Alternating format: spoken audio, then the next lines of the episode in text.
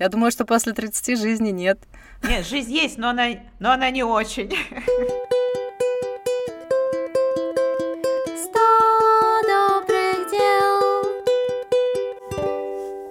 Всем привет! С вами подкаст «100 добрых дел». Подкаст о добре, заботе и внимании. Мы считаем, что не бывает маленьких добрых дел, и каждый добрый шаг имеет значение.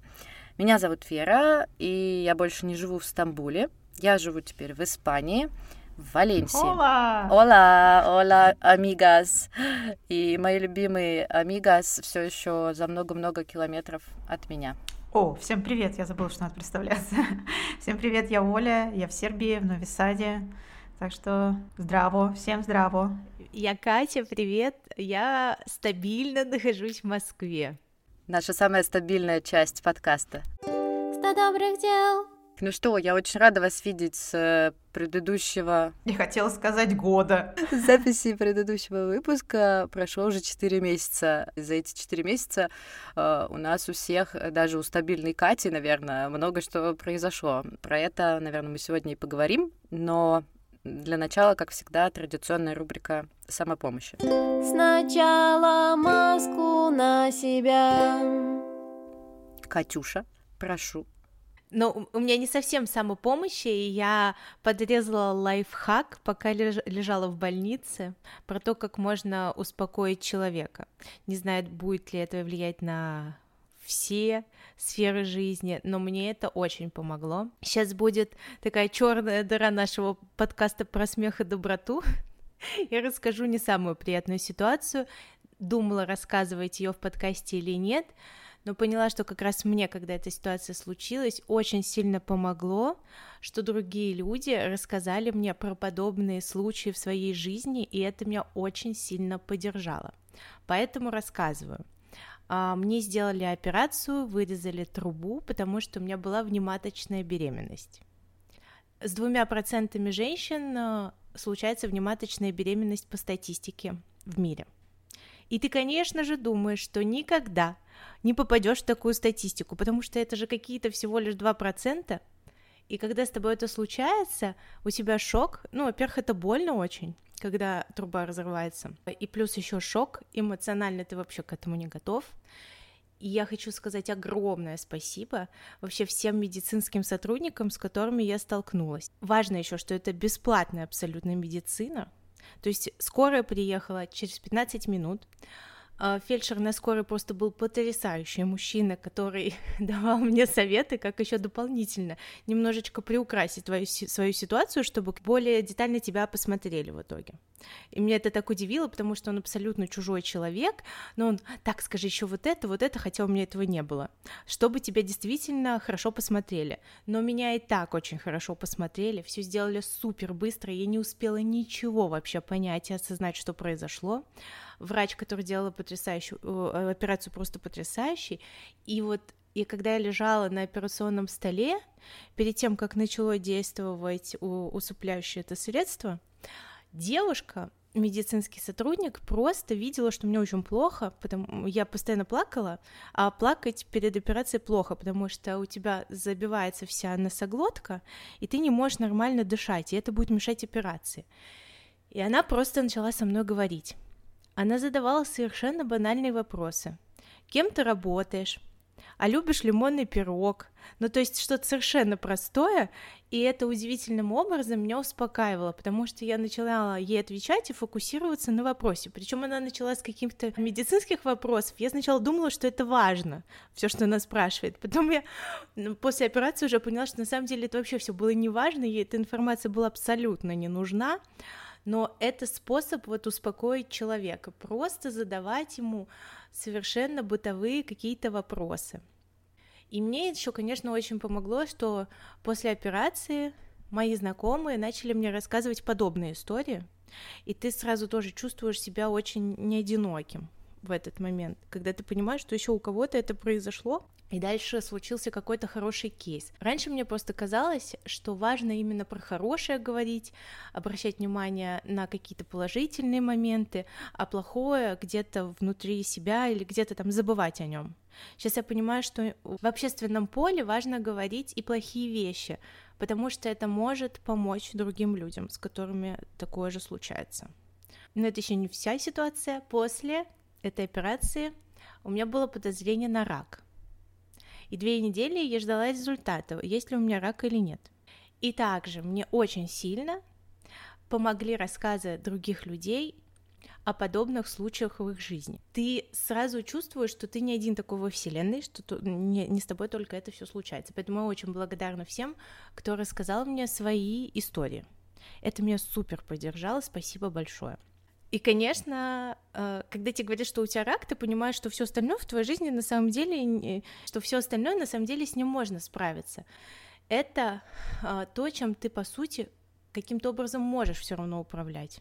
А такие болезни, как рак, это то, чем ты управлять не можешь. Это гораздо больше тебя. И я сидела эти две недели и думала, то если у меня не рак, вот всему остальному я буду счастлива. Еще что бы дальше ни случилось, я буду рада. И действительно так и есть. Когда я узнала, что у меня рака нет, я просто каждое утро просыпаюсь, и неважно, хорошее у меня настроение, хорошее настроение у моего мужа, или там случилось что-то на работе неприятное, или не случилось. Я все равно счастлива, там хорошая погода, солнце светит или не светит. Это на меня уже никак не влияет в данный момент. Я вообще счастлива, что я есть, у меня есть здоровье, и есть вот эти силы, куда-то дальше двигаться, жить, жить дальше. И, конечно, я переживала после операции, да, там, что я не могу больше, не смогу, например, иметь детей и так далее. Но вот этот рак, он все перекрыл, и теперь все остальное мне не кажется настолько плохим. Наверное, в жизни так я сейчас вижу, что произошло для того, чтобы, может быть, я не так сильно загонялась и вообще пересмотрела взгляды на многие вещи. И у меня огромная, конечно, благодарность вообще всем медицинским сотрудникам. Я на них смотрела, думаю, господи, люди за небольшую зарплату вообще огромное количество труда вкладывают. Это психологически же очень тяжело находиться, постоянно видеть боль других людей и с ней взаимодействовать. То, что ты пересказала, мне кажется, она тебя пыталась, ну, типа, заземлить, потому что когда у тебя паника, ты улетаешь куда-то головой, и там вообще предела нет, ну, то есть ты можешь себя до панической атаки какой-то довести, и вот такие вопросы простые, типа, там, как про лимонный пирог или что-то, да, это тебя заземляет. И есть же тоже, ну, как бы такая техника, когда ты очень нервничаешь или что-то, назвать пять по органам чувств пройтись, короче, типа что ты видишь, какой-то цвет назвать, вкус какой ты чувствуешь во рту, какой запах ты чувствуешь, и вот так вот себя просканировать и заземлить. И это помогает вернуться тоже немножко в себя, в состояние присутствия.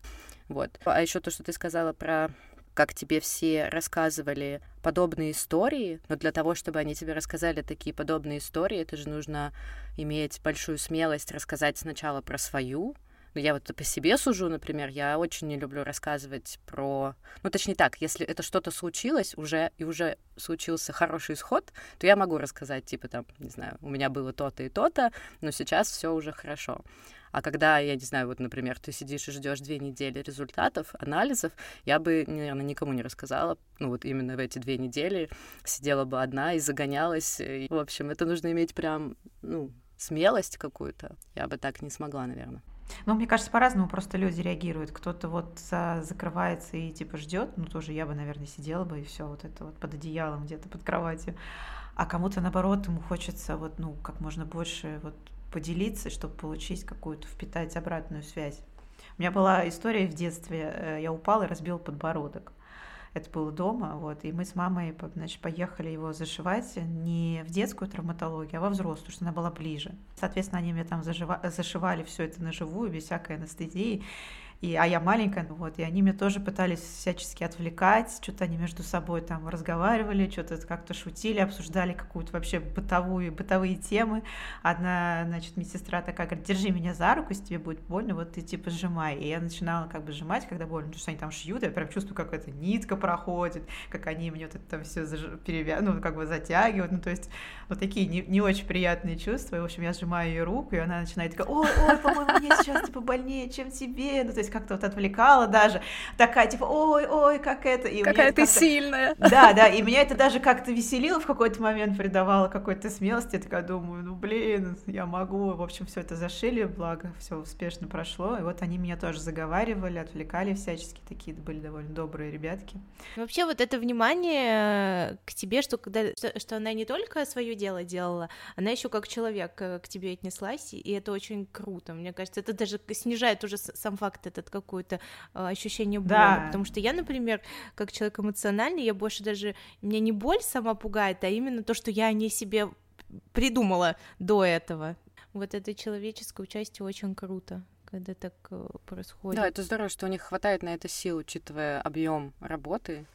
Да я вообще в шоке от врачей. Просто на себя очень переводила.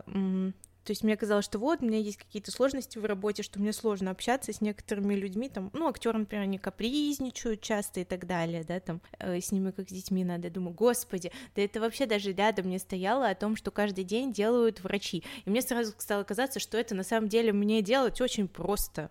И как бы я по-другому стала на это смотреть.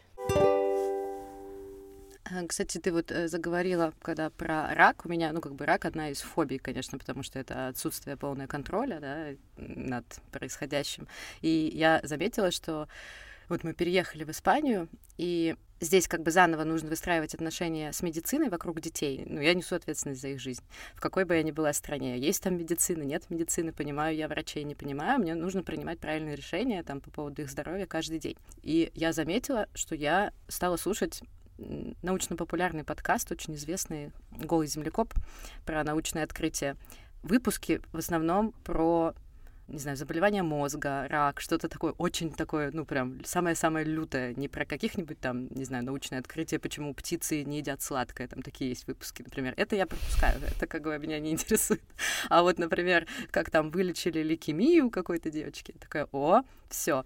Потому что в этих историях есть решение. Решение, казалось бы, совершенно нерешаемых вопросов, и меня это успокаивает сейчас больше вообще всего, чего бы то ни было. То есть я думаю, так, если что, вот эти три рака, от них я знаю, куда и что делать, но у меня как будто по полочкам раскладывается. Вот это Т-заместительная терапия, про нее я уже знаю. Тут выращивают специальные мозги, про это я тоже знаю.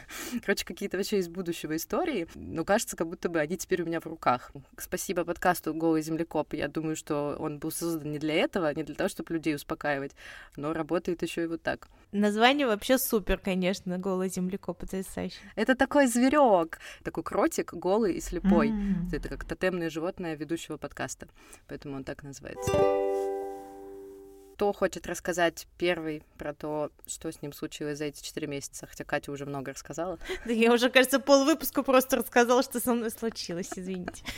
Ну почему? Ты не рассказала э, про, про свадьбу. Да, ну было и хорошее, да, вот свадьба случилась.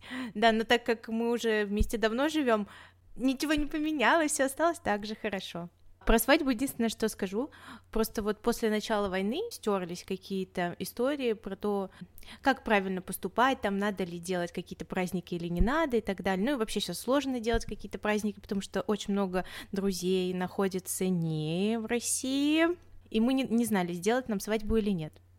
В итоге я очень рада, что мы ее сделали, потому что вот смогли также приехать те друзья, которые живут не в России, не Простите. все, правда я поняла, как важно именно встречаться и вспоминать какие-то классные старые моменты, которые с вами происходили, да, находиться вот это моменты сплочения. Да, это только на один вечер, но это дает тоже какую-то важную энергию. Мне сейчас, конечно, очень хочется встретиться со всеми своими друзьями, которые уехали, мы там давно не виделись, делать какие-то мини-праздники. Даже можно онлайн. И я думала о том, чтобы сделать онлайн выпивание. Слушай, это вообще классная вот эта тема про традиции э, с друзьями. Я пыталась внедрить несколько традиций. Физически, конечно, проще потому что с онлайн тебе легче слиться, а физически, если ты договорился, ну все, как бы, наверное, ты придешь. А перенести зум, типа, очень просто. Легко. К конечно. сожалению, да. Поэтому у меня не получается вот эти онлайн-традиции делать. Ну, тут с подружками тоже такие, да, в, в прошлые выходные такие, давайте в субботу все созвонимся, поболтаем. Уже воскресенье, все такие, ой, а мы забыли, а, а, а мы реально все забыли. Потом такие, ой, ну ладно, давайте там, может быть, тогда сегодня попробуем созвониться. В общем, долго мы там что-то все пытались найти. Ну, в общем, в итоге мы созвонились. Но вот эта встреча, которую мы как-то вроде назначили, а вроде как и нет, и она так легко забылась, отменилась. В общем, тяжело на расстоянии все-таки, да, поддерживать mm-hmm. связь. Но я пытаюсь. Но меня вот наш чатик даже поддерживает. Вот вы скинули фоточки, как выглядит ваша студия, сразу так как-то радостно на душе. Мне вообще нравится, когда вы пишете что-то не связанное с нашим подкастом в чат. Да, а когда по, по подкасту сразу такая, так, какая-то какое-то дело, задание. Я хотела про чаты сказать, ну вот за два года иммиграции очень во многих иммигрантских чатиках уже успела посуществовать, и там в турецких, и сейчас в испанских иммигрантские чатики, к сожалению, довольно часто, не всегда, но очень часто такая токсичная среда, да. где есть типа бывалые, где есть дедовщина, где есть вот это вот все. Вау, это как? Ну, например, ты задал какой-то вопрос, но не поиском не прогнал его уже. И как бы кто-то тебе может вежливо сказать, это уже обсуждалось, там, можешь вот тегнуть вот по этому слову посмотреть, а кто-то может сказать, блин, типа, хватит уже об одном и том же, и просто, а ты первый раз вообще зашел, ты такой, там, простите, можете подсказать, не знаю, где тут купить творог? И все такие, мы обсуждали творог, это уже, блин, сто раз этот творог обсуждали по Валенсии есть женский чатик на тысячу с лишним человек, и это какая-то совершенно уникальная среда. Я не знаю, связано это с тем, что он только женские. Я бы не хотела дискриминировать здесь мужчин, но какая-то какая связь, мне кажется, есть. Как безопасное такое, как вагон метро в Египте, знаете, там есть вагон метро только для женщин, и там женщины по-другому себя чувствуют. Вот здесь также. Но результат такой, что там какая-то удивительно принимающая среда, там никто тебе ничего не скажет, что ты там что-то не так спросил. И там нету вот такого какого-то бесконечного обсуждения пустого. Ну, чаще всего что-то полезное или там, да, что-то случилось, и кто-то начинает поддерживать. Короче, удивительно. Чат чатик, в котором хочется сидеть, как вот раньше в Аське на форуме там. Короче, прям вообще очень приятно. Боже, тысяча, тысяча людей. Это Валенсия, это, ну, это даже не Стелис, это огромное количество же вообще иммигрантов. Оля, ты знаешь, сколько у тебя там? Да, я могу посмотреть. Ну, у меня тоже есть женский чат э, Новисада. Здесь, а, у меня 3337 участников. Боже, это очень много. Что? Но Новый Сад меньше, чем Валенсия в несколько Ну, кстати, я тут недавно вообще у меня была такая случилась история. Стала подписываться в основном на всяких вот тоже людей, которые куда-то там вот переехали. Вот. вот. И в частности подписываюсь еще на всяких вот, кто в Сербии там живет, и вот девушка в Белграде. Она такая вот радостная, они, я так поняла, они вроде как недавно только переехали. И, в общем, она пишет, значит, в сторис выставляет, сегодня выходной, типа, и мы поедем в маленький городишко, вот недалеко от Белграда, значит, походим. Я думаю, ну куда же они поедут? И она такая, мы приехали в Новый Сад. И я такая, так Новый Сад не такой уж и маленький. Новый Сад, значит, мой, городишком назвали маленьким. Да вы что, думаю. Я же даже хотела написать, типа, ну-ну-ну, вообще-то не такой уж он и маленький. В общем, меня вот так вот взяло немножко. Так думаю, блин, как же так? Живу в городишке тут. Вы чего? У нас тут все есть. В общем, вот так. Полюбила уже, да? Новый сад. Как приходится? У меня прабабушка, знаете, говорила такую пословицу. Не люби, да почаще взглядывай. Вот как хотите, так и понимаете. Вот так. Мы вернемся к тому, чтобы Оля и Вера рассказали, что с ними произошло за эти четыре месяца. У меня все плохо.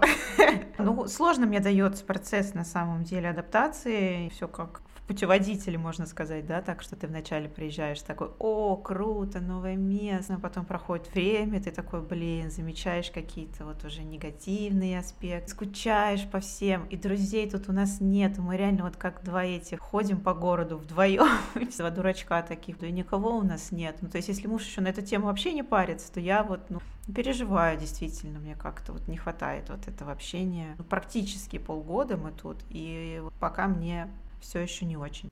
Но ты придумаешь себе альтернативные какие-то Вселенные, планы? в которых я счастлива. Вероятно, очень большое значение будет иметь, если вы поменяете дислокацию. Действительно, я, конечно, никогда не переезжал в другую страну, но даже переезд да, внутри России по опыту мне кажется, это огромное значение имеет не, даже не только город, район, а даже дом, где ты живешь. Конечно. Вот прям куда у тебя выходят окна, э, сколько вокруг деревьев. Ну, какие-то мелочи, которые кажутся незначительными изначально.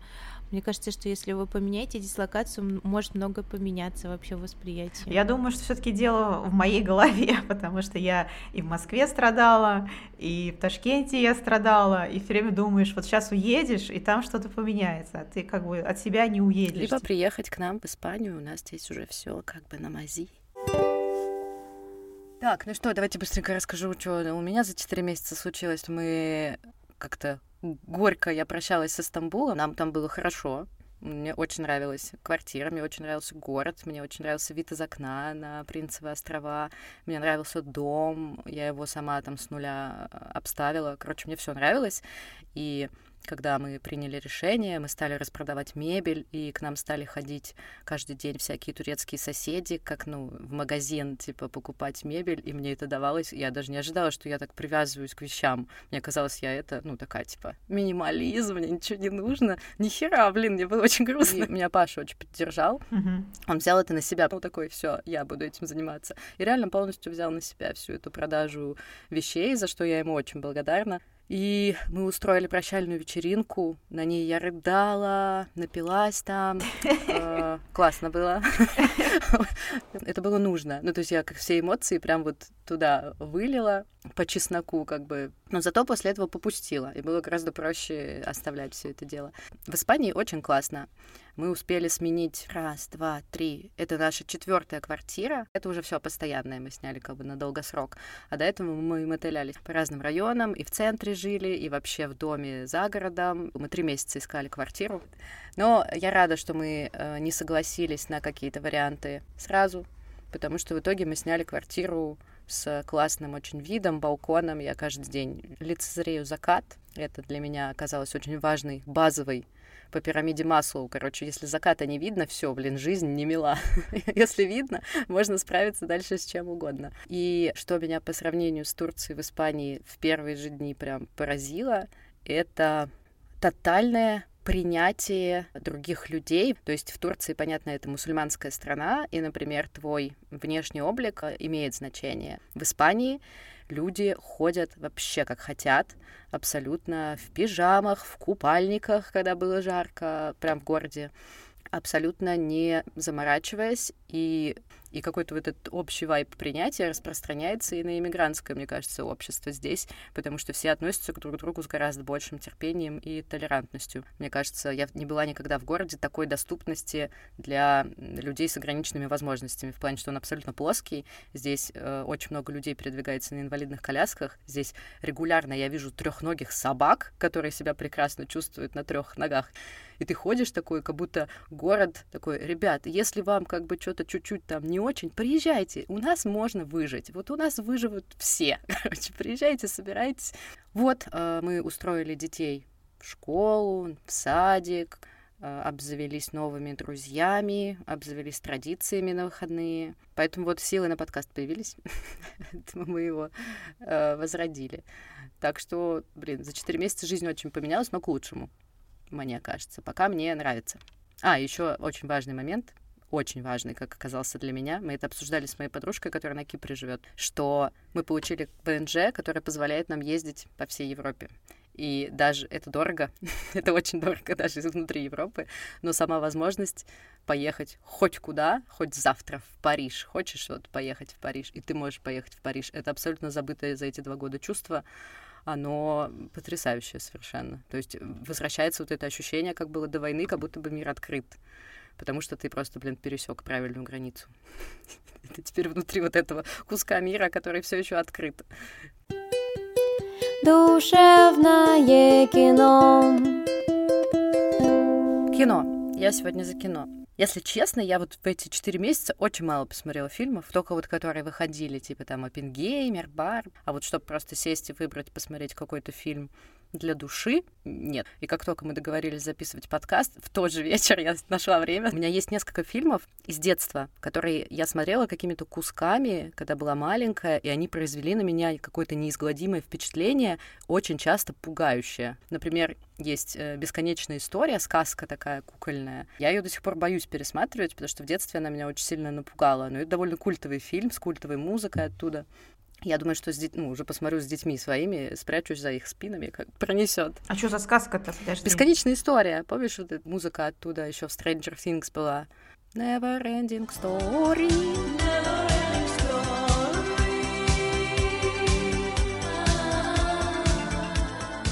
Это где он летит на драконе? Нет? Да, да, да, да, да, да, да, А, на белом мгм. драконе, да. Ну, мальчик, Да. который попадает в Да, сказку и спасает да, принцессу да. Вот, и вот один из таких фильмов был вот этот. Этот фильм, в котором играют потрясающие дети. Один из которых Макали Калкин. И мне кажется, я боюсь соврать, но мне кажется, что здесь он меньше, чем он играл в этом «Один дома». Меньше, меньше. Он там вообще пупсичный. Мгм. И э, девочку играет актриса, ее зовут Анна Кламски. Она, знаете, еще где играла, вот недавно относительно вышел сериал про... Мгм. Изобретая Да, Анну. да, да, да, вот она там это, журналистку играет, я ее тоже узнала. И она там, она совершенно, конечно, невероятная. Простите, Анна Кламски, но в детстве вы были просто невероятной красоткой. Выросли вроде тоже ничего, но вот в детстве эти глаза, это что-то. Какие Я, ну, такие прикольные у нее там рот Да. такой пупсичный. я таких красивых девочек, блин, если честно, ну, очень мало видела. И еще она очень круто играет для ребенка. Ну, как-то невероятно. У нее там очень сложная драматическая роль. В общем, фильм про девочку, э, про дружбу девочки и мальчика, им по 9 лет. Что в этом фильме особенно классно, и этот фильм показан абсолютно с точки зрения ребенка. То есть там вообще нет сцен, которые она бы ну, не наблюдала. Только одна сцена, самая драматичная сцена, которую я не буду спойлерить, нам ее показывают, но тоже нам ее показывают так утрированно, потому что это она себе в голове, скорее всего, ее вот так вот прокручивала. И получается, что весь фильм мы видим глазами ребенка. Мы видим глазами ребенка, как ее отец справляется с потерей жены и влюбляется в новую женщину. И как бы вместе с ней мы проходим тоже вот это отрицание принятия, ее там первую влюбленность в учителя и прочее. И какие-то такие они вроде как клише, да, там, сбежать из дома и залезть на дерево. Ну, например, это то клише, которое для меня очень хорошо работает. Я тоже так делала. Поэтому я прям такая, блин, я тебя вообще понимаю. И посмотрев его сейчас, я какую-то прям дала внимание вот своей детской части, потому что я себя чувствовала в детстве вот ровно как она, очень-очень одинокая, ну, типа, очень непонятая. Ну, типа, там папа в своем горе, ему не до нее бабушка у нее, с которой она была близка, она там все в деменцию ушла, ее просто как бы нет. Физически она есть, но ее эмоционально нет. И вот эта девочка очень живая, такая любознательная, бегает одна и чувствует себя очень одиноко. Фильм кончается очень грустно, с одной стороны. В общем, я обрыдалась в конце, но послевкусие невероятно приятное и теплое какое-то такое. И, в общем, я рада, что его посмотрела, потому что я его задемонизировала страшно в детстве. а теперь он, он, мне, он не страшный, он просто очень грустный, и, возможно, для детей сложно такой уровень грусти выносить. Но мы-то взрослые можем, поэтому... Нет. Нет? Ну ладно, это, блин, не белый бим, там не так плохо все. Этому фильму, я, кстати, его тоже смотрела, но давно. Ну, то есть я была взрослая, мне кажется, ну, может, лет 20 с чем-то мне было. Я его посмотрела. Почему-то я не знала, что он в конце такой грустный. То есть он мне, видимо, представился как, ну, просто... Комедия я... написана на этом постере, блин, комедия. Да, там написано комедия, типа, я подумала, а я еще люблю, знаете, там про детей, про подростков, про что-то. Я смотрю этот фильм, он действительно поначалу такой легкий, классный, ну, как бы нормально, ровно шел фильм, и тут концовка, и я в шоке, я тоже сижу просто, вот это вот слезы, я думаю, как так вы могли вообще, это вы что? В общем, я была очень не готова, но мы сейчас, наверное, испугаем тех, кто захочет или не захочет посмотреть этот фильм. Нет, он очень классный, очень хороший фильм, посмотрите. А, называется My Girl, моя девочка. Теперь будет что посмотреть, наконец-то. А то четыре месяца ничего не советовали. У меня так смешно, я смонтировала вот десятый выпуск прошлый, и мы его даже еще не опубликовали, но он у меня был в чате, и мы ехали в машине, и Варя такая, мама, почему ты так давно не включала свой подкаст? Я такая, о, у меня как раз есть выпуск, типа, я включила его, значит, они слушают, и там кусочек про то, как Маша любит паштет, и Варя такая Машу хватает за шкирку, такая, Маша, про тебя в подкасте! Про тебя! Типа, хотя это, блин, даже это просто аудиозапись из Телеграма. Но нет, ты еще пока не понимаешь, ты можешь их Про тебя в подкасте, блин, ты звезда.